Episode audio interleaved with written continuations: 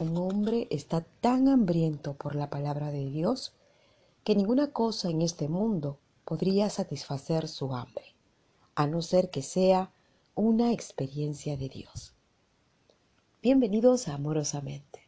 Continuando con la oración del Padre Nuestro, llevada a la ley de Asunción, hoy te traigo el pan nuestro de cada día. ¿Cuál es este pan del cual debemos alimentarnos? Y también perdona nuestras ofensas. ¿Cuáles son esas ofensas que debemos perdonarnos y cómo debemos hacerlo? Sin más preámbulos, iniciemos. Danos hoy nuestro pan de mañana, o como nosotros decimos, el pan nuestro de cada día, dánoslo hoy. El hombre quiere las cosas de este mundo. Él está con hambre quiere todas las cosas, dinero, posición, honor, quiere todas sus ambiciones realizadas.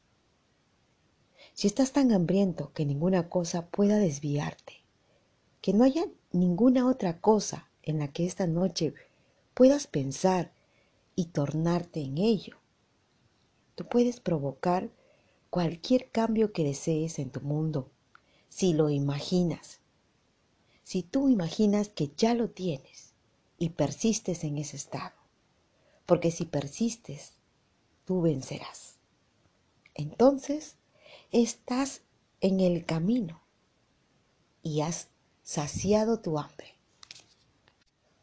Escrito está, no solo de pan vivirá el hombre, sino de toda palabra que sale de la boca de Dios.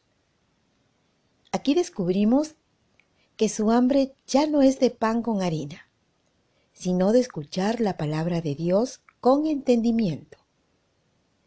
El conflicto recogido en este capítulo está teniendo lugar en la mente de la persona, a pesar de que parece que está sucediendo en el exterior. Entonces se nos dice que no solo de pan vive el hombre, sino de cada palabra que procede de la boca de Dios. Y habiendo descubierto que la boca de Dios es la mente del hombre, una mente que vive de las palabras o hablar interno. Deberíamos alimentar la mente solo de nobles pensamientos amorosos, pues con las palabras o el hablar interno construimos nuestro mundo. Este es el día de la salvación. Piensa en todo lo que sea bueno, en todo lo que sea grato para ti pues tu futuro será formado por la palabra de Dios, que es tu hablar interno presente. Tú creas tu futuro por tus conversaciones internas. Los mundos fueron formados por la palabra de Dios. Esto es, tu hablar interno. Deja que la mano señorial del amor aumente tu hambre y tu sed hacia todo lo que es noble y de buena relación y que tu mente pase hambre antes de levantar tu mano hacia una copa que el amor no llenó o una taza que el amor no bendijo. Que no puedas nunca tener que decir otra vez, ¿qué he dicho? ¿Qué he hecho? Oh, toda poderosa palabra humana. En la Biblia se te dice, que la palabra está muy cerca de ti, en tu boca y en tu corazón. Ve, yo he puesto ante ti este día vida y bien, muerte y mal, bendiciones y maldiciones. Elige la vida. Las condiciones y circunstancias de la vida no son creadas por algún poder externo a ti, sino por las condiciones que resultan del ejercicio de tu libertad de elección, tu libertad para elegir las ideas de las cuales tú responderás. Y perdona nuestras faltas, así como perdonamos a los hombres sus faltas. O como nosotros decimos, perdona nuestras ofensas, así como también nosotros perdonamos a quienes nos ofenden. Si cambio mi actitud, cambiaré mi estado de conciencia. El arrepentimiento es perdón. El arrepentimiento es simplemente un cambio radical de actitud, un cambio radical de la mente que pone a prueba la capacidad del individuo para entrar en lo opuesto de lo que perciben sus sentidos. Se nos dice en la Biblia, en todo cuanto oréis y pidáis, creed que lo recibiréis y será vuestro. Y cuando estéis en pie orando, si tenéis algo contra alguien, perdonad, para que también vuestro Padre Celestial os perdone vuestras ofensas. Primera de Marcos, capítulo 11, versículos del 24 al 25.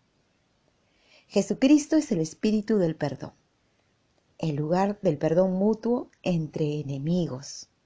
Eso es Jesucristo, el lugar del perdón mutuo entre enemigos.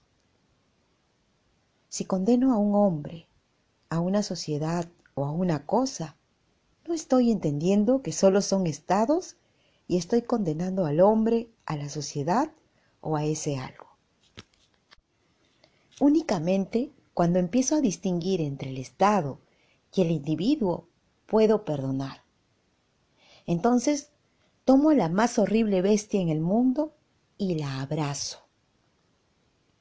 Podría, en su estado actual, ser mi peor enemigo, pero si sé que solo está en un estado, puedo tomarlo mentalmente y abrazarlo y separarlo de ese estado en el que ha caído para ponerlo en un estado noble.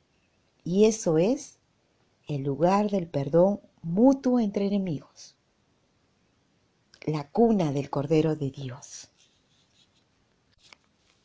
Todo aquel que camina sobre la faz de la tierra es Dios. Pero hay innumerables estados creados con un propósito y podemos usar nuestras mentes para sacar a cualquiera de un estado desafortunado. No le dices a otro, te perdono eso no significa nada, sino que lo traes ante el ojo de tu mente y lo abrazas. Estás en un estado que parece opuesto, pero cuando sientes ese tacto, estás abriendo la puerta occidental, porque la puerta occidental es el tacto. La puerta del sur es la vista. La puerta oriental es el olor. El mundo entero permanece dormido porque tiene cerrada la puerta occidental.